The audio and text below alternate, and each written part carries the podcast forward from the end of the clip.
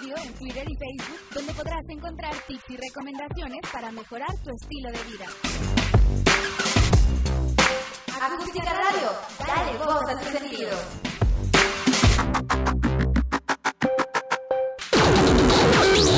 Las notas presentadas a continuación son responsabilidad de quien las presenta viernes y es de Territorio Comanche. Muchísimas Gracias a todos y a todas por conectarse. Muchísimas gracias por acompañarnos a través de las transmisiones de Acústica Radio y esto pues bueno es a través de Facebook Live. Entonces pues estamos encantados como, como siempre de pues de verlos ahora en estos conversatorios que ustedes nos permiten tan pues tan buenos porque pues así llegamos con ustedes y esta cosa pues está así como más sabrosona, ¿no? En ese sentido.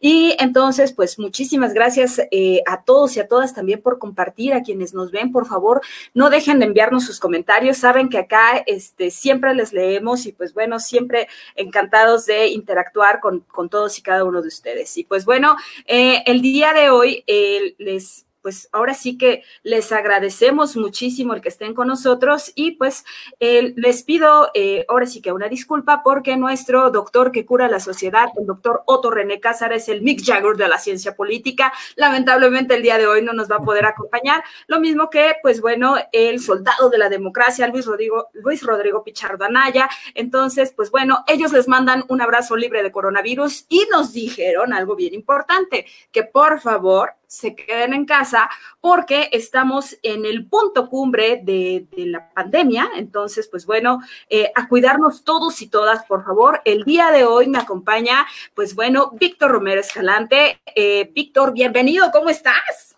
Hola, Vane, buenas tardes y buenas tardes a todo el auditorio. Pues bueno, hoy traemos eh, ahora sí que una agenda bastante interesante, ¿no? Porque pues bueno, para el día de hoy eh, simplemente las cifras hablan por sí solas y pues bueno, eh, ahora sí que pues ahora sí que todo es coronavirus, ¿no? Y en ese sentido, pues bueno, vemos que este pues hemos rebasado a a Europa con el, con el número de contagios. Hoy somos, tenemos el 51% de casos, ¿no? Con 585.567 personas contagiadas. En Europa, pues bueno, viene el descenso, tienen un 34% de, pues ahora sí que de contagio, en, pues con unas cifras de 388.532 personas.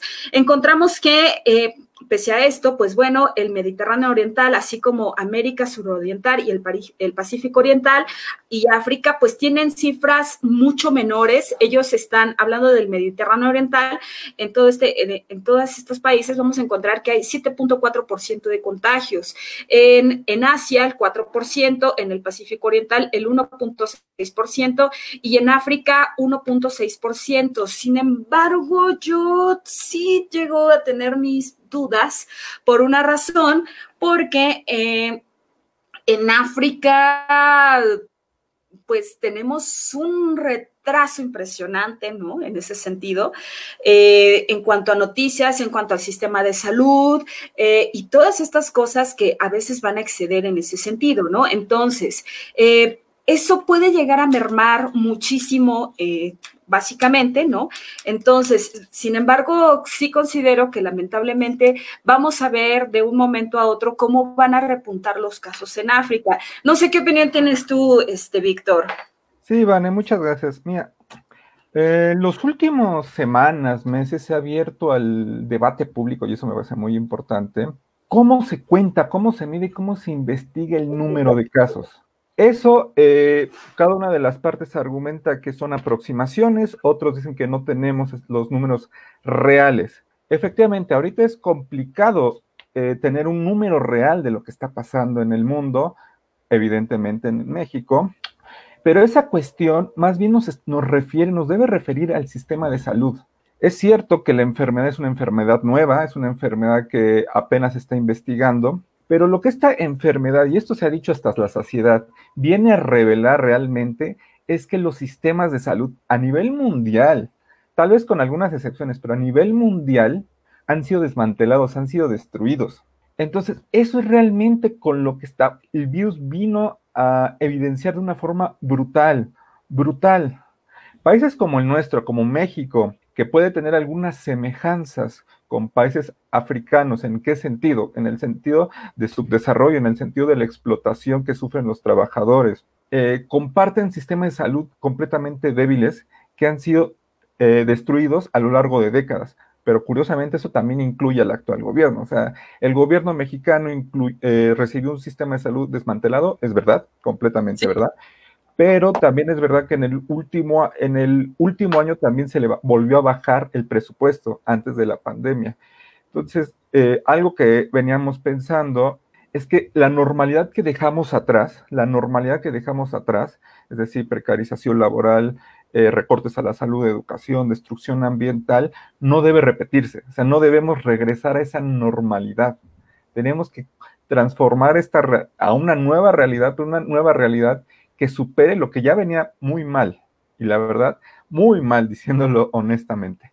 Claro, pues bueno, eh, tiene que ver, eh, ahora sí que como bien lo señalas, ¿no? También acá en México encontramos un sistema de salud completamente desmantelado, ¿no? Eh, además de, de, algo bien interesante que nos habían señalado ya también los expertos, que pues bueno, no solo eso, sino que también estaban siendo obligados los médicos, pues básicamente a comprar sus propios insumos, entonces, así como también a bajar la calidad en los medicamentos, ¿no? Tan es así, por ejemplo, que eh, dejaron de comprar medicamentos de patente, por ejemplo, para enfermedades tan, eh, tan, tan fuertes como es el cáncer, como es el VIH, ¿no? En donde básicamente el Estado no puede escatimar ningún tipo de recursos para poder brindar de salud a, a estas personas, ¿no? Este, entonces, eh, implica también eh, haber conocido todo este arrastre, ¿no? Y entonces, hoy día, ¿cómo estás condenando básicamente a la muerte, ¿no? Tras, tras tomar una decisión de esa magnitud, ¿no? Por si esta fuera poco, encontramos que en plena crisis de COVID-19, pues bueno, eh, tenemos ahora sí que en México, ¿no? Eh, pues 2.961 muertes para el día de ayer, ¿no? El día también de ayer con 267 difunciones en, a lo largo y ancho de nuestro territorio ¿no? Y pues bueno, eh, nos hacían ver que básicamente... Eh, aún no colapsaban básicamente los sistemas de salud porque pues aún hay camas con, eh, con ventiladores artificiales para quienes, para aquellos que requieren básicamente pues ahora sí que tener el estar conectados a un respirador en, ese sentido que les ayude a, llegar a oxigenar eh, a los pulmones en, entonces, ¿no? y pues bueno, hoy día encontramos que pese a esto, ¿no? Eh, tenemos contratos a precios sumamente excesivos, ¿no? Vemos que ni siquiera, que, se contradice mucho el discurso de, algunos actores políticos, ¿no? Con, pues, con lo que estamos viendo, ¿no? Hay un contraste tremendo, ¿no? Nos, nos vendieron desde el inicio de, de este sexenio que, pues, bueno, se iba a combatir la corrupción y, pues, bueno, no vemos, no vemos claro, ¿no? Porque, pues, bueno, uno el, ahorro en, este, en, estos, en estos factores, la verdad es que deja, deja mucho que desear, ¿no?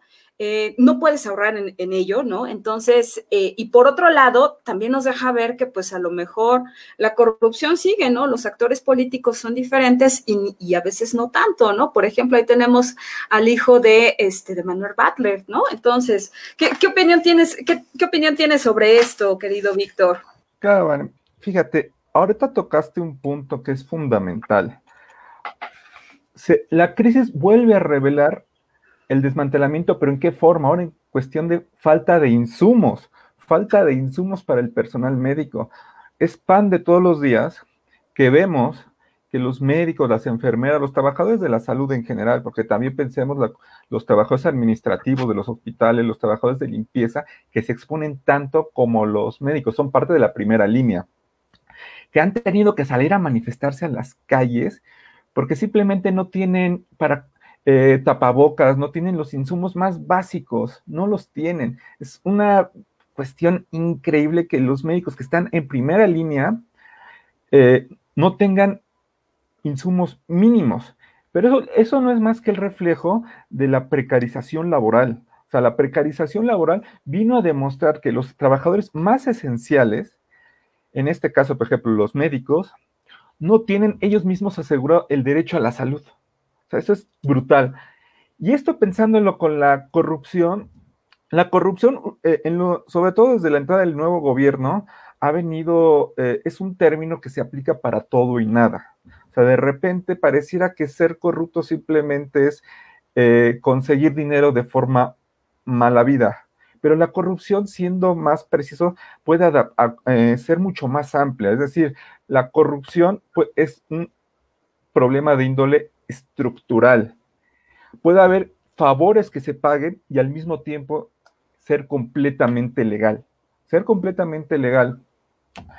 En el caso del hijo de Manuel Bartlett, eh, salió a relucir, ya lo mencionaste, que se están pagando ventiladores al doble del costo. Cuando, no, al triple, ¿no? Al o sea, triple. ¿no? O sea, un millón quinientos cincuenta, eh, un millón quinientos cincuenta mil pesos, eh, eso te habla de un exceso, ¿no? Cuando eh, Marcelo Ebrard Casaubón compra básicamente respiradores de, pues ahora sí que al vecino país, ¿no? Aprovechando que es el secretario de Relaciones Exteriores, en 383 mil pesos. O sea, hay una disparidad impresionante, ¿no? Y entonces, ¿eso qué nos refiere? Que la, esta idea de corrupción, de amiguismo, eh, no se ha acabado en el nuevo gobierno. y recordemos que Bartlett no es el primer escándalo en el que está metido. En menos de un año, ¿qué pasó? Se calculaba que su patrimonio era de 800 millones de pesos, pero como no estaban a su nombre, no se podía proceder, como si no supiéramos que, se, que existen los famosos prestanombres. Esta situación viene a revelar que en el gobierno existen amigos y no tan amigos. A los amigos parece que se les puede tolerar muchas cosas, que se les puede permitir, incluso bajo un discurso nacionalista, decir que como Bartlett está tratando de salvar a la CFE, se le puede perdonar cosas, está tratando de salvar a la CFE, pero realmente eso viene a contradecir el discurso oficial, o sea, de una forma tremenda lo viene a contradecir, se vuelve cada día más complicado defenderlo. Y no solo eso, o sea, ¿por qué no se investiga, por ejemplo, a Calderón? ¿Por qué no se investiga a Peña Nieto? ¿Por qué se tiene que esperar a que Estados Unidos diga, ah, si son, tienen vínculos con el narcotráfico, tienen vínculos tal, tal, tal? ¿Por qué se tiene que esperar? O sea, no es algo que esté al contentillo del Ejecutivo. La ley exigiría, o exige, mejor dicho, la ley exige que se le investigue este tipo de personajes, pero no se hace. O sea, ¿por qué no se hace? Claro, porque son cercanos al nuevo gobierno. O sea, es, algo que no podemos eh, dejar de decir. O sea, es así, son cercanos al nuevo gobierno. O sea, es la misma gata, pero revolcada, ¿no? Nada más que un poquito más revolcada, ¿no? Porque pues bien, eh, bien lo señalas, ¿no? Eh, Bartlett, pues es, es, un agente político de antaño, ¿no? Y al final del día, no solamente pues ha venido eh, a ocupar puestos estratégicos, ¿no? Hoy el de CFE no es mínimo, ¿no? Entonces, y lejos de, yo considero que lejos de, querer rescatarlo, más bien allí se está jugando eh, una carta pendiente que quedó justamente dentro de, la mal llamada, este, pues bueno, de, estas reformas estructurales que, dejó el gobierno de Enrique Peña Nieto, ¿no? Me queda claro también que, pues bueno, eh, durante estos gobiernos pasados, pues básicamente no pues no, no, no digamos que, pues no, no lució una buena bandera en ese sentido, ¿no? Sino más bien todo lo contrario, ¿no?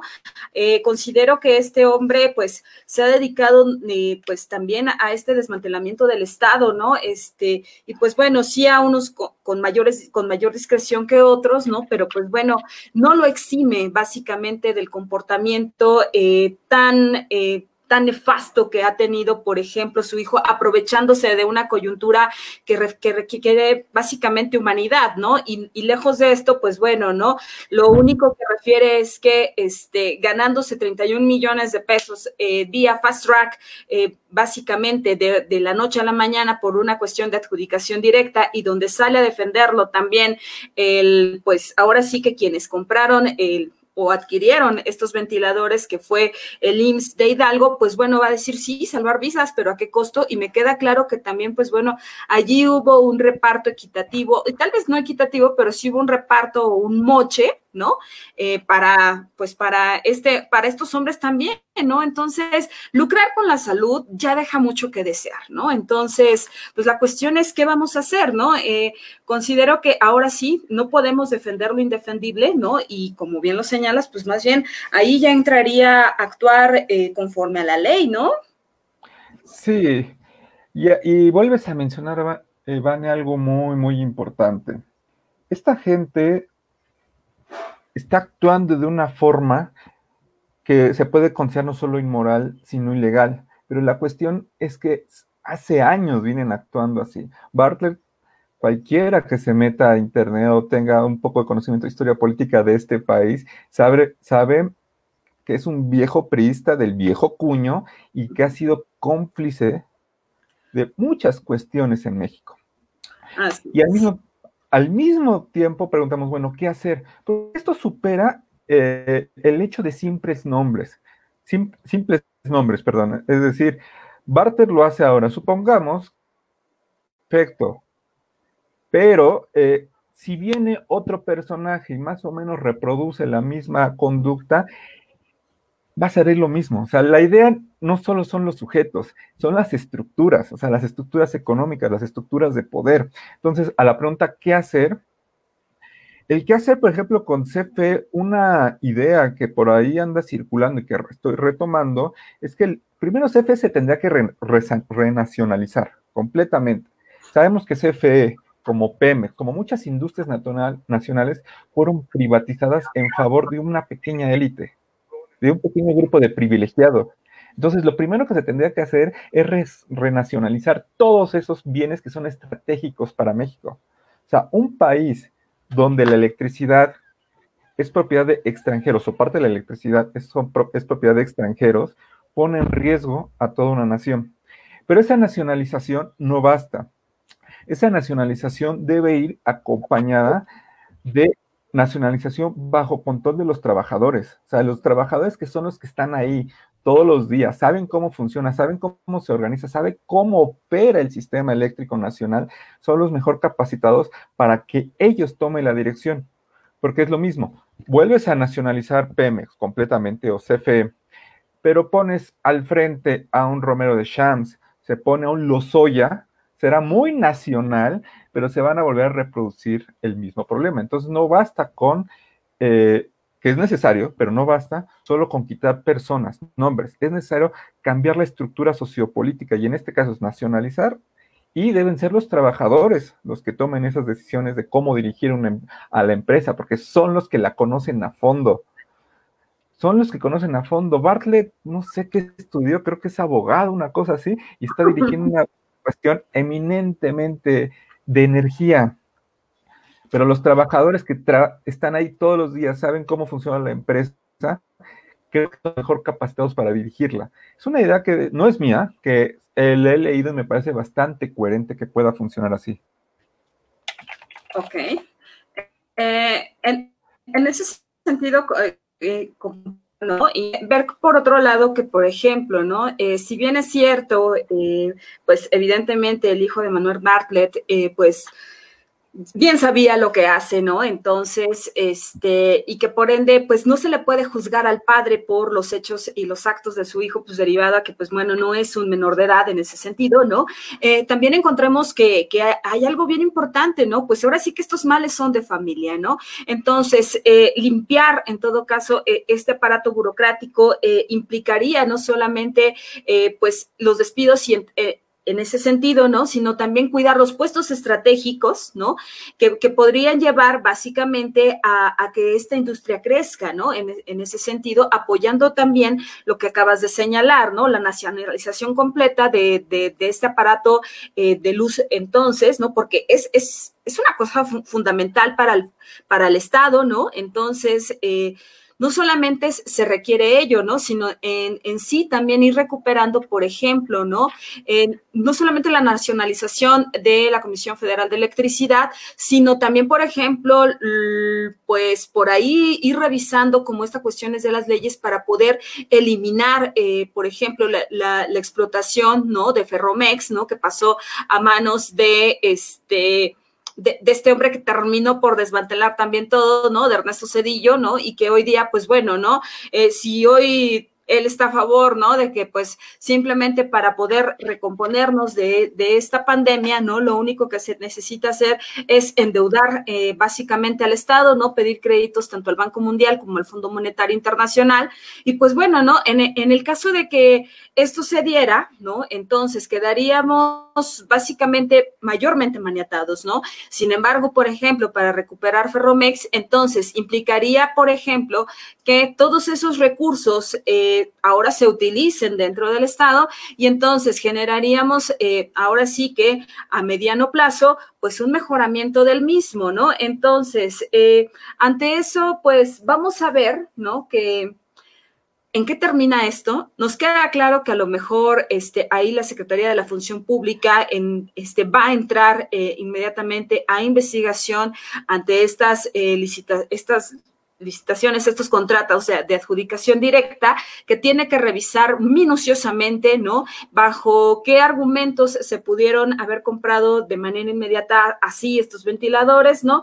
Pero pues bueno, ¿no? Eh, inmediatamente, si le buscamos en, un, en un lado, va a empezar a salir la hebra de, pues, de muchísimos cochineros más. Entonces, pues bueno, vamos a encontrar que, que no va a estar fácil, ¿no? No va a estar nada fácil, ¿no? Sobre todo cuando encontramos que en el punto de la, de la pandemia, eh, pues hoy es el día mayor en ese sentido, ¿no? Hoy es 8, justamente ya como se esperaba acá, este, como el doctor Hugo López Gatel ya había anunciado, ¿no? Que para el día 8 pues era el momento cumbre de, eh, pues básicamente para, para para el contagio, ¿no? Nos señalan que aún hay camas con ventilación, eh, donde más eh, se están ocupando es en la Ciudad de México, en el Estado de México, seguido de Sinaloa, Baja California, Quintana Roo e Hidalgo. Entonces, pues bueno, eh, pues ojalá que ya no se las compren al, hijo de Bartlett, ¿no? Sí, por supuesto. respecto a eso es bien interesante, Vane, porque mm, la complicidad la complicidad es también una cuestión eh, de una que necesita una gran investigación. Cuando exoneraron a Bartlett hace unos meses, creo que ya lo mencioné, fue bajo el argumento de que nada estaba a su nombre. Pues claro, ah. nada estaba a su nombre. El Chapo Guzmán prácticamente nada tenía su nombre y aún así era un hombre increíblemente rico. O sea, la investigación tiene que llegar hasta las redes pero no solo la red, sobre todo la red financiera. No es posible que alguien tenga 800 millones de pesos y no se sabe cómo llegaron esos 800 millones de pesos. Cuando se rastrea financieramente el dinero, siempre se pueden encontrar las conexiones, o sea, siempre. El punto es rastrear la cuestión financiera. Pero esa cuestión financiera, si la tocas, tocas intereses muy fuertes, porque Butler no es eh, uno, un hombre y su hijo y su familia que estén flotando en una isla y de repente contactaron al funcionario público. No, no, no, no. Es toda esa red de complicidades que se ha construido a lo largo de muchísimos años. De muchísimos años. Y eso es lo que se debe investigar. El problema es que no se ha investigado. Y lo adelantabas por ahí. No se investiga también porque Bartel sabe muchas cosas. O sea, él es un viejo lobo de mar en ese sentido. Pero si realmente se quiere, si realmente se quiere llegar al fondo, tiene que caer los que tengan que caer. O sea, no hay de otra forma y se tiene que respetar la, en ese sentido se tiene que respetar la ley. Hay, sabemos, hay eh, delitos que se investigan por oficio, o sea, que la autoridad tiene la obligación de investigarlo independientemente de que haya denuncia o no. En este caso, por la envergadura del, del dinero, de la cantidad, se tendrá que investigar por oficio. Pero otra vez, el, simplemente parece que el gobierno no lo quiere hacer, no lo quiere. Y ya lo adelantamos, es porque es gente cercana al Ejecutivo Federal. Si realmente se quiere acabar la corrupción, se tiene que acabar la corrupción con todos, sí. Es decir, entonces lo que aquí, lo que aquí está y que lo que está claro y queda a todas luces es que hay una falta de voluntad política para poder entrarle al tema. Entonces, eh, más bien hay que empezar por allí, ¿no? Porque pues bien, bien lo señalas, ¿no? Manuel Bartlett pues es, es abogado de oficio y también eh, politólogo, ¿no? Fue senador de la República, cuidando y protegiendo siempre los intereses este, priistas, ¿no? Él moviéndose como un buen chapulín para donde brinque, pues es bueno, ¿no? Entonces, cualquier monte es bueno. Entonces, ante ello, pues vamos a ver que básicamente, pues, ahora sí que dudo mucho, dudo mucho que, que se, lleve, que se llegue a una investigación eh, eficiente en ese sentido y pues bueno, ¿no? Ahora sí que, eh, pues entrándole al tema, eh, ¿Cómo ves tú la reactivación económica acá en México? ¿Sí crees que volvamos, por ejemplo, de manera gradual? Eh, pues ahora sí que en unos días, pues hoy es 8, viernes 8 de, mayo, ¿no? Y nos dijeron algo bien interesante, ¿no? Que para el día 17 de, mayo, pues bueno, volverían básicamente aquellos municipios de aquellos estados de manera gradual, entonces activarse conforme eh, manejaran la, tabla de contagios, ¿no? Entonces, quienes han tenido un menor número de contagios, eh, pues básicamente son los estados de Zacatecas, eh, Durango, eh, Sonora, Chihuahua, Tamaulipas, Campeche, Nayarit, Aguascalientes, eh, Guanajuato, Coahuila, Nuevo León, San Luis Potosí, eh, Colima, Colima que es quien, quien tiene un menor número de contagios y pues bueno, si crees que reactivemos este, esta economía? ¿Qué es lo que percibes básicamente para mediano plazo? El problema o uno o varios de los problemas que veo es que primero, ¿quién quiere de forma concreta que se reactive la economía, porque es muy fácil decir, no, es que todos queremos, bueno, ¿quiénes son todos? Realmente los que están más surgidos por reactivar la economía son los grandes empresarios. uno puede leer las notas de que en el norte del país muchas fábricas nunca pararon. Hay otras que por la presión en Ciudad Juárez, en Tijuana, sí cerraron, pero ahora o ya reabrieron o están exigiendo reabrir realmente son los grandes empresarios los que quieren reactivar de forma masiva la economía. Pero ese qué problema trae? El problema es que los que ponen en riesgo sus vidas son los trabajadores. No vemos, por ejemplo, a Salinas Pliego, pongamos, a Salinas Pliego yendo a trabajar todos los días a un Electra. No, no, no. Son los trabajadores los que están ahí al pie del cañón y los que se exponen al contagio. Ellos son los que quieren reactivar la economía. Obviamente me pueden decir, bueno, es que están también los trabajadores ambulantes que no dependen de un jefe directamente, otro tipo de trabajadores. Es verdad. Pero el punto es que los que quieren activarlo en primera instancia son las grandes empresas, pero no la quieren activar porque, ah, por el beneficio de todos los mexicanos. No, no, no, no. Lo quieren reactivar para seguir con sus ganancias. A ellos no les importa la vida de los trabajadores. En este sentido, eh, nuestras vidas, las vidas de los trabajadores, valen más que las ganancias. Lo que se debería de hacer, en mi opinión, es primero mandar a todos los trabajadores no esenciales a guardar la cuarentena con el 100% de su salario. Y alguien me puede decir, es que es imposible. No, claro que es posible.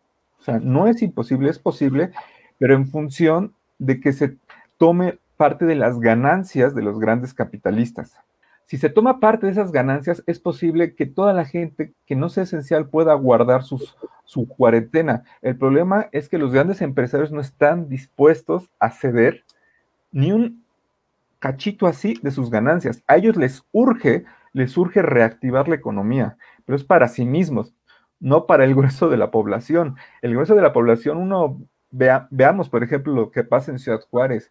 Las cifras solo oficiales, no las reales, solo las oficiales, dicen que al menos han muerto más de 100 obreros de COVID-19. Claro, o sea, los obligaban a ir a la línea de producción amontonados, hacinados y se contagiaban, se enfermaban y morían. Pero para el empresario, eh, la vida de los obreros es intercambiable. Al final hay 100 más que pueden ocupar el lugar. Entonces esa reactivación económica realmente, ¿quién la quiere? En su sentido más pleno, son los grandes empresarios. Los trabajadores realmente ahora deberían estar, los no esenciales, guardados en sus casas con el 100% de su salario, porque lo que importa, lo que se debe poner sobre todo es la salud de las personas. Y si hay dinero, o sea, si hay dinero, Salinas Pliego tiene una fortuna que nunca se va a poder acabar en su vida. Sus hijos jamás se la van a poder gastar, es físicamente imposible. Entonces, de ahí se tendría que garantizar la vida de todos los trabajadores, no las ganancias de los empresarios. Ahora bien, bien nos señalas, ¿no? Porque, bueno, Ricardo Salinas Pliego es el segundo hombre más, eh, más rico en, México, ¿no? Entonces, eh, ante esto, ¿no? Tuvimos eh, la muerte de, un compañero de la Universidad Autónoma de la Ciudad de México, Rodolfo Ubicruz, ¿no?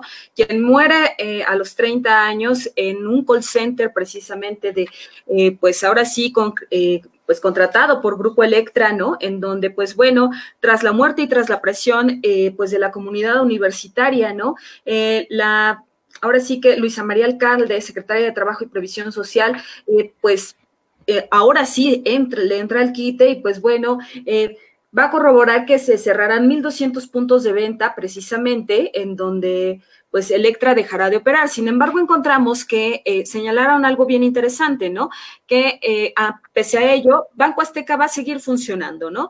¿Y qué quiere decir esto? Que pues bueno, que son las mismas instalaciones de Grupo Electra. Entonces, pues más bien aquí sí considero que pues es una simulación bastarda, ¿no? Derivado a que pues esto no va a parar, ¿no? Porque a manera discrecional seguirán vendiendo, seguirán cobrando, ¿no? Este, ahora sí que eh, jugándose la, dignidad de las personas, la vida, entonces, ¿no? Este, siguiéndose, eh, siguiendo engordando los, los bolsillos de, pues de este hombre, ¿no? Y de toda su familia, ¿no? A costa de la vida de otros, ¿no?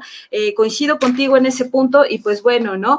Eh, considero también, ¿no? Que ya lo platicábamos fuera del aire hace, hace un momentito, ¿no? Que, que volver este, a la normalidad, no creo que sea una cosa sencilla, no creo que, regresemos a, a, todo eso que conocíamos. Me queda claro que va, pues va a haber una una manera gradual, ¿no? Va, vamos a encontrar una forma de, esclavitud mayor, eh, nos pagarán menos por el mismo trabajo, eh, me queda claro, encontraremos que para poder eh, seguir teniendo el nivel de vida que teníamos tendríamos que encontrar dos o tres trabajos en ese sentido, ¿no? Con un recorte también evidente a las prestaciones, entonces, ¿no? Y pues bueno, pues esto no, no creo que, que vaya, que vaya en, ahora sí que a parar en algo tan normal como lo conocíamos. Lo que sí me queda claro es que para los pequeños sectores va a haber un estancamiento de, eh, la economía en un primer sentido. Van a tener que bajar sus precios para que podamos comprar. Ahora bien, eh, dentro de los locales eh, y, de, y, de, los pequeños changarros, me queda claro que eh, reactivaremos este, este sistema de pagos de manera congelada para poder adquirir productos. También encuentro este, que bajo esta podrá salir avante la economía local. por otro lado, encontraremos que este, a nivel macro, por ejemplo, o en el, sistema de automóviles, van a haber eh, créditos a diestra y siniestra también para poder endeudar, entonces, y poder garantizar un acumulamiento de riqueza. Entonces, eh, considero que eh, también eh, los precios en cuanto a las rentas se van a, va a venir como este periodo de, del 85, ¿no? En donde, si bien es cierto, no va a haber rentas congeladas, pero por ejemplo, sí un detrimento y todavía pensar como un poco que, pues bueno, no se puede dar un aumento de manera contundente. Respecto a esto, ¿tú cuál es, cuál es tu opinión eh, que tienes sobre ello? Sí, mira, yo quisiera comenzar con lo de UBI. Lo de Ubi fue una, eh, o es una auténtica tragedia. Lo de Ubi es una auténtica tragedia por varias cosas. Primero, es un joven. 30 años. 30 años, tenía toda la vida por delante. y su pareja está embarazada. Y desafortunadamente el niño va a quedar sin su, padre. es una auténtica tragedia. Pero Ubi es la representación de una generación, una juventud que ha sido precarizada, una juventud que se le ha quitado, se le ha negado cualquier futuro digno. Ubi era consciente de esta situación. Él, además de ser estudiante, además de ser trabajador para Grupo Salinas, eh, fue un activista social. Ubi era consciente de esta situación y él apoyó siempre las mejores causas. Ubi apoyó, eh, estuvo en la huelga de la UASM en el 2012, apoyando la democratización de la universidad, marchó para que aparecieran, presentaran con vida a los compañeros de Ayotzinapa, nos apoyó a nosotros como profesores de asignatura de la UASM cuando estamos exigiendo nuestros derechos laborales. O sea, Ubi era consciente de esta situación, pero Ubi lo que lo enfermó fue el COVID, pero el que lo mató fue Salinas Pliego. ¿Por qué? Porque a él, a él lo obligaban a ir a trabajar. O sea, siendo una eh, actividad no esencial, la cobranza en el outsourcing que trabaja para Salinas Pliego, lo obligaban a ir a trabajar. Entonces, en ese espacio de, es un, ahorita no recuerdo el nombre, un outsourcing que se trabaja para Salinas Pliego, en la colonia, me parece que es la Narvártola del Valle, se han reportado ya muchos contagios. Entonces, el que mató a, Ubi realmente fue Salinas Pliego porque lo obligaba a ir. Y Ubi no tenía otra opción, iba a ser padre, él vivía de su trabajo, si no, no iba a laborar, no comía. Entonces, pues me parece una tragedia él, él y, su y sus compañeros, pues bueno, eh, conviviendo en un piso de donde había 130 personas hacinadas, eh, con una distancia menor a los 50 eh, centímetros entre uno y otro, ¿no? Con un número de contagios, ya eran 19 contagios los que se llevaban en ese outsourcing, y por si esto fuera poco, con un sueldo tan precario, que ni siquiera alcanzaba a cubrir las primeras necesidades. Un sueldo base de 4.200 pesos mensuales, ¿no? Entonces, pues ya te, ya te habla mucho, ¿no? De, cómo va a estar básicamente para los siguientes, pues para los años venideros, ¿no? Sí, entonces, en ese sentido lo quiero ir conectando con lo que no, me preguntabas o platicamos de qué viene. El mundo, y no es sorpresa para nadie, está ya en una crisis económica internacional. Es una crisis económica que está alcanzando a todos los países del mundo, Estados Unidos, Europa, China, evidentemente México. Entonces, en ese sentido, eh, la pregunta es, ¿quién va a pagar la crisis? Cuando salgamos de aquí tenemos que salir, seguir laborando, pero ¿sobre quién va a caer las consecuencias de la crisis? ¿Sobre los trabajadores o sobre los grandes empresarios? Salir a pliego a pesar a pesar de que ha venido eh, tratando de sortear las exigencias, entre comillas, porque son simplemente eh, llamadas a misa que le hace el gobierno, sus ganancias no disminuyen, sus ganancias siguen al alza. Esto que por fin están cerrando eh, los bancos, los locales de Electra, perdón, los locales de Electra, pues básicamente es después de que han muerto. O sea, UBI es la viva representación de, esta situación, pero hay otras denuncias de gente que se ha enfermado, que ha muerto. Entonces, es ya tapado el, ya muerto el niño, a tapar el pozo. Eso es brutal. La crisis capitalista, la crisis capitalista que se está viviendo, van a querer que las grandes empresas, las grandes empresas van a querer que recaiga sobre los trabajadores como pidiendo préstamos leoninos a instituciones como el Fondo Monetario Internacional o el Banco Mundial. Y estos préstamos que generan intereses los terminan pagando los pueblos. Y esto no puede ser. son deudas privadas que lo quieren convertir en deuda pública. Alguien puede decir que el actual gobierno se ha negado a endeudarse. En parte es cierto, pero también es cierto que este gobierno sigue pagando el Fobaporoa, que es una deuda completamente ilegítima, ilegítima, se debería desconocer, se debería desconocer esa deuda, porque le ha exprimido mucha vida, literalmente vida, a los mexicanos trabajadores. Entonces, ¿qué hacer ante esta situación? Algunos profesores, o, o, mejor dicho, la Asamblea de Profesores de Asignatura de la UACM, hemos planteado la necesidad de levantar un gran movimiento nacional contra la precarización laboral. Porque si nos quedamos quietos, nos van a seguir golpeando. Ya lo decías, Vane. Eh, las cosas van a venir, y, pero se van a venir peor. Pero yo no creo que tengamos que esperar resignadamente a que la realidad nos golpee, ¿no? Por el contrario, podemos hacer algo. y debemos hacer algo, porque ya empieza a estar en juego nuestra vida. Lo que le pasó a Ubi, al compañero Ubi, nos puede pasar a cualquiera. O sea, cualquiera que tengamos que salir a trabajar como la mayoría de las personas. Ahorita estamos quizá algunos en confinamiento, pero en algún punto tenemos que salir. Y eso que le pasó a Ubi nos puede pasar. Entonces, la única solución que vemos desde la Asamblea es levantar este gran movimiento para que la crisis no la paguemos nosotros, sino que la paguen los grandes capitalistas que son los que la generaron. Ok, pues bueno, eh, me queda claro que así debería de ser, ¿no? Sin embargo, también eh, lamento decirlo, sin embargo, no va a pasar, al contrario, eh, este sistema entonces se va a encarnizar y va a reciar más, sobre todo con los que menos tienen, básicamente con la clase trabajadora, con todos y cada uno de nosotros, y sin embargo, pues bueno, los intereses de, de, pues de estos grandes no van a ser ni tocados así tantito. Me queda claro que tampoco van a disminuir en ese sentido porque van a preferir siguiendo sacrificarnos a todos, eh, a todos y a cada uno de nosotros antes que llegar básicamente a tocar eh, y a golpear el bolsillo de ellos, ¿no? Eh, seremos reemplazados de manera inmediata, ¿no? Porque así lo marca el sistema, ¿no? En donde ni siquiera va a importar el nombre que ocupabas, ni siquiera va a importar el lugar en donde trabajabas, ¿no? Simplemente serás, pues de un momento a otro, reemplazado, ¿no? Porque habrá muchos espacios, ¿no? Y, cada vez eh, con peores tratos, con menores sueldos, eh, y pues bueno, ¿no? Básicamente lo que viene no, no es bueno, ¿no? Y por acá, eh, Deli, Deli B, que, que, nos está viendo, muchísimas gracias, nos dice algo bien interesante. El problema es el mismo, la falta de honestidad en todos los niveles, en todos los aspectos y en todo.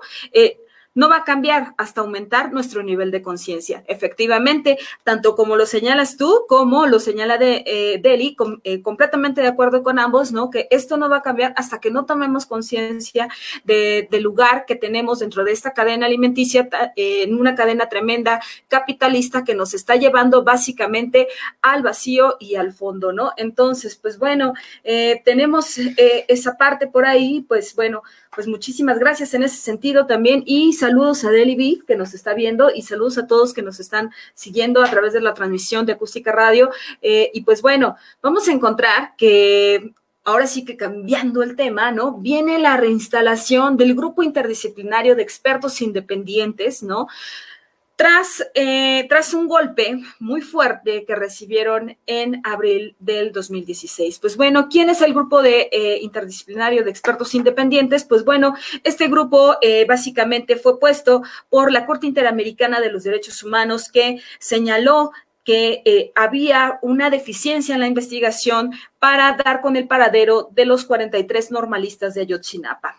Entonces, tras una reunión, eh, Alejandro Encinas, subsecretario de Derechos Humanos, en febrero de 2019 nos estaba anunciando que eh, era necesario y que también bajo el argumento también de, este, de que los mismos padres de los normalistas solicitaron la reinstalación de los mismos, porque ellos fueron los que presentaron un, un, informe mayormente detallado que señalaba que, eh, que los normalistas no fueron eh, quemados eh, básicamente en el, basurero de Cocula, pues bueno, eh, una vez más se integran eh, Ángela Buitrago, Carlos Beristain, Alejandro Valencia, Claudia Paz y Francisco Cox. Y pues bueno, lo que esta vez se pretende es establecer ahora sí las condiciones materiales, jurídicas y humanas que en un momento dado les fueron negadas en el gobierno de Enrique Peña Nieto, pues obviamente, ¿por qué? Pues porque ahí encontraron a los culpables claramente, encontramos que había una falta de voluntad política y encontraron todos los sesgos eh, mayores eh, para poder realizar su trabajo.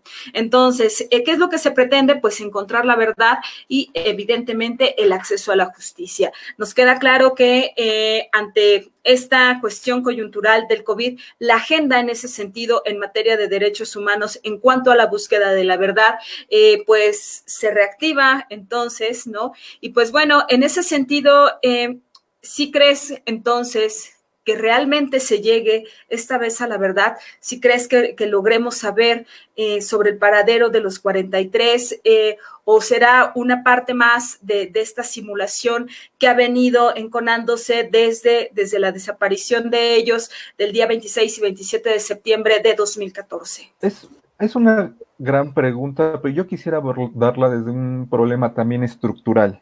Eh, sabemos que el grupo dio fuertes conclusiones el grupo interdisciplinario que relacionaba al gobierno de Peña Nieto y en todos los niveles, ¿no? Desde la policía municipal, eh, la federal y el ejército, que eso es clave que el gobierno de Peña Nieto se negó a investigar al ejército. Ahora, en este gobierno se prometió justicia y ha pasado más de un año desde que se asumieron funciones. Los padres de los 43, efectivamente, hace un año eh, depositaron confianza en el gobierno, pero ahora uno revisa las declaraciones y literalmente han dicho, se nos acaba la paciencia. Y se les acaba la paciencia simplemente porque ha pasado más de un año y no han visto resultados concretos. Si bien en el discurso se piden disculpas, se refuerza una idea de derechos humanos, en los hechos eh, no, no, se ha dado con el paradero de los 43 estudiantes de Ayotzinapa. Pero más aún, la política que se llevó desde el gobierno de Calderón y Peña Nieto, que era una política de militarización, recordemos que fue Calderón el que sacó al ejército en las calles desde el 2007 y militarizó. Peña Nieto continuó exactamente la misma política. Mantuvo a los militares en las calles, contraviniendo a la constitución, y los niveles de violencia en México no solo no disminuían, sino se disparaban. El gobierno de López Obrador ha hecho exactamente lo mismo. El gobierno de López Obrador ha mantenido al ejército en las calles. Ahora con el membrete de Guardia Nacional. Pero uno revisa, eh, la formación de la Guardia Nacional está completamente militarizada. Pero no basta con eso. Revisemos los datos de, de asesinatos que se dan desde el, que inició el gobierno de la 4T y los números no han disminuido, por el contrario, han aumentado. Pero han aumentado precisamente porque este gobierno ha seguido la misma política que los dos anteriores, el de la militarización del país. O sea, sacar a los militares a las, a las calles no es más que eh, un casi seguro de violaciones masivas de los derechos humanos. Entonces, mientras no se cambie esa política, no se cambie la política de los militares en las calles, la situación no va a cambiar. Se le puede eh, modificar el nombre ahora que se llame Guardia Nacional, pero mientras no se desmilitarice el país, la situación simplemente no va a cambiar. Ahora alguien me puede decir, bueno, si sacamos a los militares de las calles, ¿qué se tendría que hacer? Y esto conecta con los de 43. Pues vamos a tener básicamente que eh, y todo esto lamentablemente pasa, pues vamos a, vamos a encontrar que de por sí en, en, materia de seguridad nos ha dejado, pues nos quedan mucho a deber en ese sentido, ¿no? Eh, lejos de bajar los índices de pues de homicidios y de feminicidios, vemos que al contrario, ¿no? Pese a tener otras cifras en el, en el gobierno federal, pues bueno, vemos que los feminicidios están repuntando, ¿no? Que el número de, de homicidios dolosos también, ¿no? Entonces, este, al contrario, ¿no? También veremos que más bien ahí está fallando una estrategia, ¿no? En, en, ese, en ese sentido, ¿no? Y utilizar meramente, pues, al ejército para lo que es, ¿no? Y encontramos que, pues, no estamos en guerra, ¿no? No tendrían también por qué estar en las calles, ¿no? No, no necesariamente ellos, ¿no? Más bien... Eh, vemos que les ha fallado desde, desde ya, este, pues, administraciones pasadas, ¿no?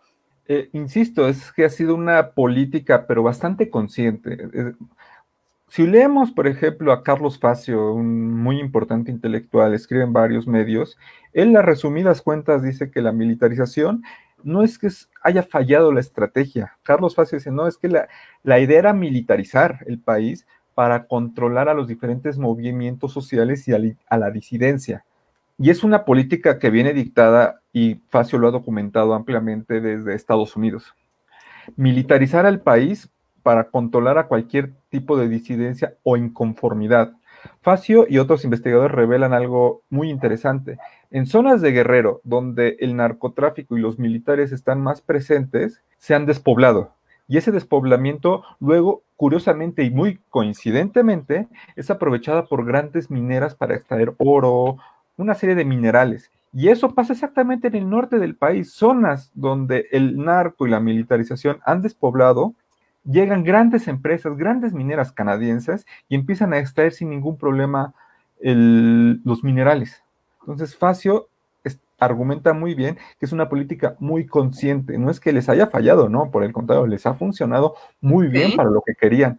Y te decía de una salida, son comisiones independientes de la verdad. El grupo, el es, tiene mucha confianza porque se ha mostrado independiente, pero es independiente a nivel técnico de investigación.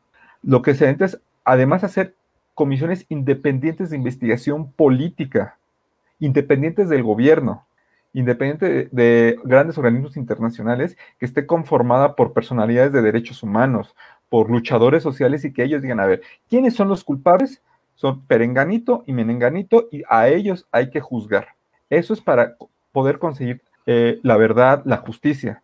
Pero estructuralmente se tiene que modificar muchas cosas y uno, como te decía, es desmilitarizar, disculpa, sacar a los militares de las calles porque ellos, y está súper comprobado, los militares, al menos el ejército mexicano, solo hay que revisar desde el 68 para acá, pero antes contra el movimiento de maestros, movimiento ferrocarrilero, em, el general Jaramillo, que fue uno de los oficiales de Emiliano Zapata, el ejército ha tenido una actuación terrible, terrible contra las personas, contra los movimientos sociales. Entonces, esperar que ese ejército vaya a ser algo diferente de lo que ha hecho los últimos 100 años, la verdad es, por no decir, es una mentira. Sí, no, no creo. Más bien el ejército está para asesinarnos en ese sentido, ¿no?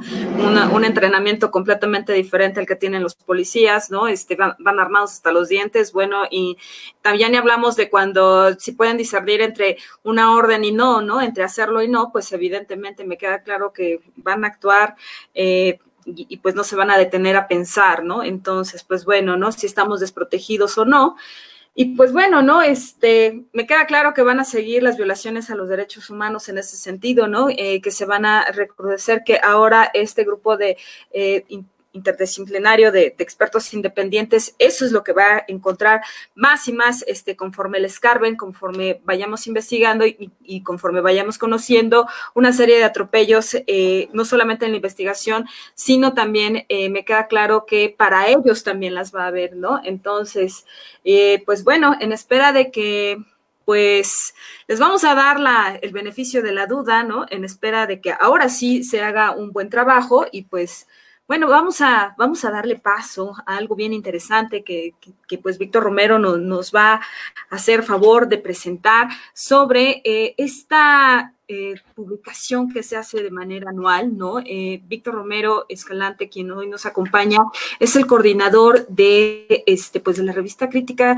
jurídica latinoamericana, ¿no? Eh, y pues bueno, se conmemora a alguien muy importante, ¿no? Es un jurista argentino, ¿no? Oscar Correas, quien empieza con esta cuestión de decir, pues bueno, la ley, aparte, ¿no? De, de ser, pues bueno, de de ejercer coerción, ¿qué más? ¿Por qué, ¿Por qué sí nos puede servir como sociedad y en dónde no? Cuéntanos un poquito sobre esto, Víctor.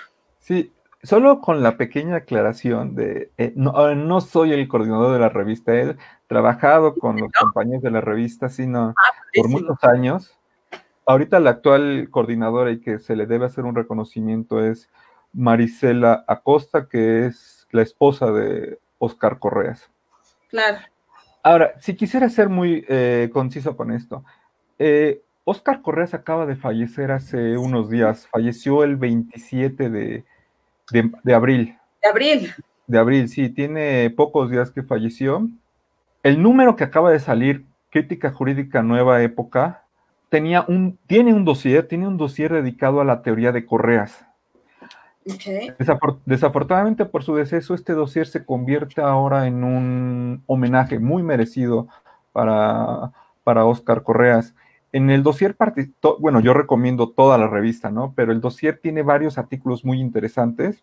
Yo creo que yo escribí uno que creo que tal vez es el de los menos interesantes, pero les recomiendo todos los demás. Ok. Correas, rápidamente, eh, Correas se caracterizó, o me parece que es el jurista crítico más importante que ha dado América Latina en los últimos tal vez 50 años, si no es que más. Correas es un crítico feroz del, derecho de la forma jurídica, pero al mismo tiempo, al mismo tiempo, es un defensor de las luchas democráticas y de los derechos humanos. Por una parte, Correas no tiene el más mínimo pudor en decir, el derecho lo crea una clase dominante Atrás del derecho está el poder. Cualquiera que lea sus artículos, sus libros, va a encontrar esta aseveración. Él no tiene el, eh, mayor problema de afirmar que el derecho, atrás de él está el poder. Y lo demuestra. Pero al mismo tiempo dice, bueno, pero eso no quita que los abogados democráticos deban usar el derecho o deban defender los derechos humanos. Correas en ese sentido eh, no solo fue un investigador, un jurista, sino fue abogado litigante es de nacimiento argentino. Él nació en la Argentina en el 43. Entonces se graduó como todo buen abogado en la Universidad eh, de Córdoba y dedicó desde muy joven su práctica profesional a la defensa de derechos. En ese tiempo, curiosamente, los derechos humanos no era como un tema en boga realmente, pero a defender sindicatos, derechos de los obreros y a sacar presos políticos. Correa sacó y defendió muchos presos políticos. Ante esta situación, Correa se convirtió en un probable objetivo de la Triple Argentina, que es Alianza Anticomunista Argentina, que era un grupo paramilitar ligado al peronismo que se dedicaba básicamente a asesinar no solo comunistas, sino a cualquier disidente político. Ante esta situación, Correa se convierte en un probable objetivo porque fue asesinado uno de sus colaboradores de su, ellos, de su despacho allá en Argentina, y Correa se tiene que venir exiliado para México en el 76. Unos meses después se da el golpe cívico-militar que coloca a la cabeza a Videla, bueno, a la junta militar y que en ese momento Videla es la cara más visible, y se desata una dictadura brutal, así salvaje, que tiene al menos 30 mil desaparecidos, mínimo. Correas estando aquí en México piensa, bueno, el derecho sabemos que tiene esta característica que es un, eh, tiene un sesgo completamente de clase, pero también el derecho puede servir para las luchas democráticas de defensa de derechos humanos.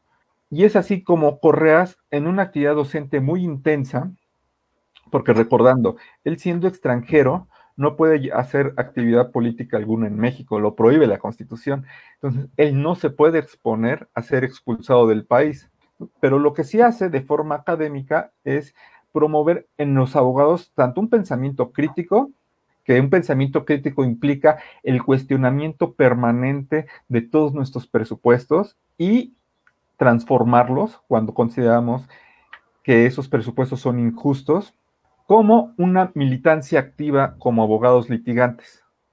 Entonces, ese es uno de los grandes aportes de Correas. Luego escribió libros maravillosos, que tiene muchos, yo les recomiendo dos fundamentalmente. Uno es Introducción a la Crítica del Derecho Moderno, Esbozo, que me parece su libro máximo, donde establece cómo se debe entender y criticar al derecho moderno. Y el otro, que también se lo recomiendo muchísimo, igual que todas sus obras, pero estos dos son mis favoritos, es eh, la crítica de la ideología jurídica, donde Correas ya eh, crea una clasificación, dos categorías que son fundamentales para entender el derecho moderno. Por una parte es eh, la parte deóntica, es decir, que los derechos operan como prohibiciones, eh, obligaciones o permisiones.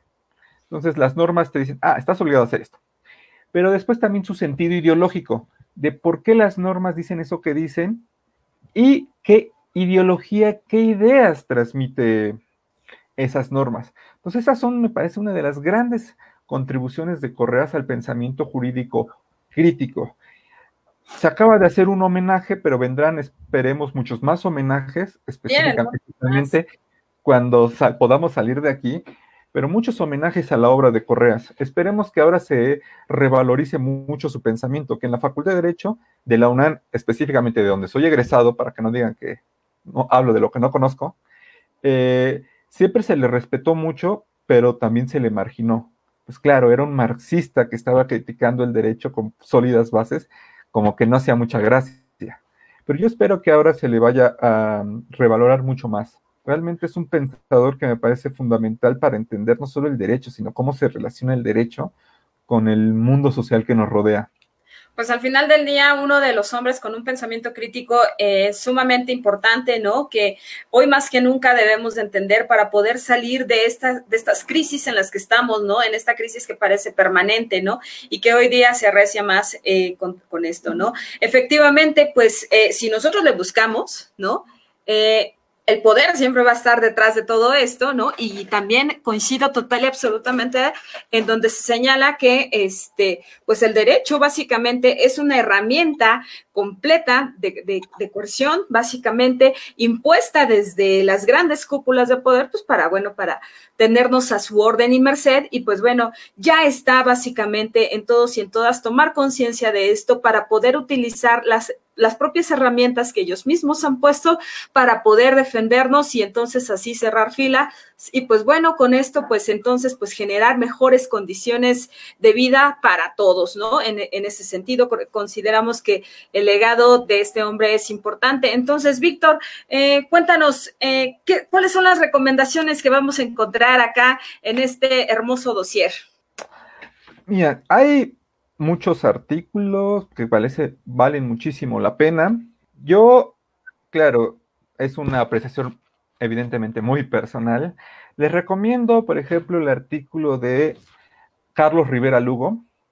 Carlos Rivera Lugo es también un jurista muy importante puertorriqueño, amigo personal de Oscar Correas, y en el artículo problematiza tanto las bases epistemológicas del conocimiento de donde parte Oscar Correas para construir su teoría, pero también eh, da una serie de testimonios muy personales. Esto, esto me encanta, porque los autores dicen muchas cosas en sus libros, pero hay otras cosas que se reservan más para su ser. O para amigos muy cercanos. En este caso, Correas y Rivera Lugo son personas muy cercanas eh, intercambian, tienen una relación epistolar, es, decir, intercambian cartas en nuestro siglo XXI, email, y ahí hay confesiones, reflexiones muy profundas que a veces no, no vemos en, en sus libros. No es que no haya reflexiones profundas, sino que son muy personales. Entonces, el artículo de Rivera Luga me parece espectacular. El artículo de otro autor argentino, Aníbal Dauria, también me parece muy, muy interesante porque él, también amigo de Correas, dialoga con él, dice, a ver, Oscar, tú dices esto, yo digo esto, desde estas dos posiciones, Kelsen y Marx, por ejemplo, y ahí cómo embonan, cómo se contradicen. Es, es, muy interesante también el artículo. El artículo incluye también dos traducciones del jurista soviético Pashukanis, al cual Correas eh, polemizó mucho toda su vida. Son dos traducciones que es la primera vez que aparecen en español. Dos también son muy recomendables para tratar de debatir con, con correas. Eh, es la primera vez que salen en, español. Y eso es muy rico porque de Pachucani no, eh, no había traducción alguna desde hace cuarenta y tantos años. También recomiendo mucho que sigan no solo este dossier especial.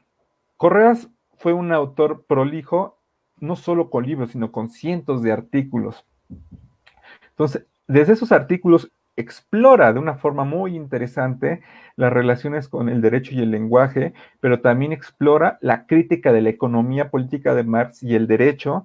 Luego explora la crítica de la economía política y problemas del lenguaje. Son una cosa impresionante que cualquier estudiante de ciencias jurídicas me parece que debe revisar, no para que esté de acuerdo, ojo, no, ah, es que si no revisas a Correas no sales pues nada de la vida. No, no, nada de eso. Pero sí, pero sí revisar para tener una visión diferente, para entender mejor. Si después uno se asume positivista y decir solo lo que diga la ley, ah, bueno, eh, ya esa es otra cosa. Es otra cosa, ¿no? Es otra cosa. Sí, sí, sí. Pues muchísimas gracias por acompañarnos el día de hoy. Este, pues Víctor Romero Escalante es, es profesor eh, de asignatura de la Universidad Autónoma de la Ciudad de México.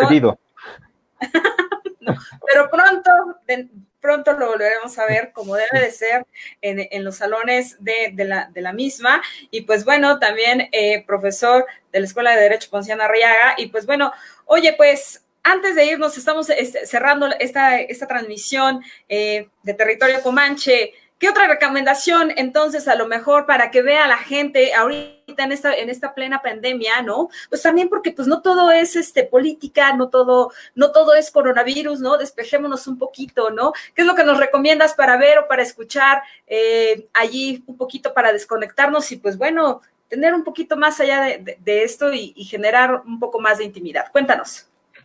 Sí, bueno, ahorita yo soy un amante de la literatura además de otras cosas. Y yo les recomendaría mucho leer a un ruso, Víctor Serge, se escribe Víctor Serge. Ajá. Él tiene unas novelas extraordinarias. De hecho, Víctor Serge influyó en el pensamiento de George Orwell. Sabemos que es el afamado autor de 1984. Víctor Ser ya se adelantaba y escribía una serie de novelas, entre novela y testimonio, que describía el sistema estalinista de, la Unión Soviética de los años 30. Entonces nos impone, o Víctor Ser nos embulle en un ambiente de tensión política, de, de un totalitarismo estalinista, que realmente al lector lo deja pegado al libro. Yo lo, en algunos de sus libros los acabé en un solo día Ah, padrísimo, te atrapa. te atrapa y te atrapa con un sentimiento de tensión. Claro, es tensión en este contexto, pero después cuando acabas la novela también te da un mensaje de esperanza, de que aún en, lo, en el momento más oscuro siempre hay una luz que nos puede iluminar. Entonces, yo ampliamente les recomiendo esta, esa novela, bueno, las novelas de Víctor Serge, Memorias de un Revolucionario, por ejemplo, eh, Ciudad Sitiada, que son grandes escritos, la verdad, yo lo recomiendo bastante. Es un autor que murió en México en los años 40. Creo que no, ha sido suficientemente valorado también como un gran escritor, no solo como político que fue, porque participó en la Revolución Rusa, sino como un escritor de primerísima, primerísima nivel. Esa sería ahorita una recomendación que se me ocurre, porque de hecho tengo por aquí alguno de sus libros, pero en medio de este pequeño submundo que es mi, mi librero, no, no, no sé dónde está. Ok, pues bueno, pues yo por acá les voy a recomendar, por ejemplo, que lean sobre la felicidad, ¿no? Eh, de, de Elinor Noyes, y pues bueno, es, son unos ensayos chiquititos, ¿no? Y pues bueno, van desde las cuestiones filosóficas hasta las cuestiones prácticas.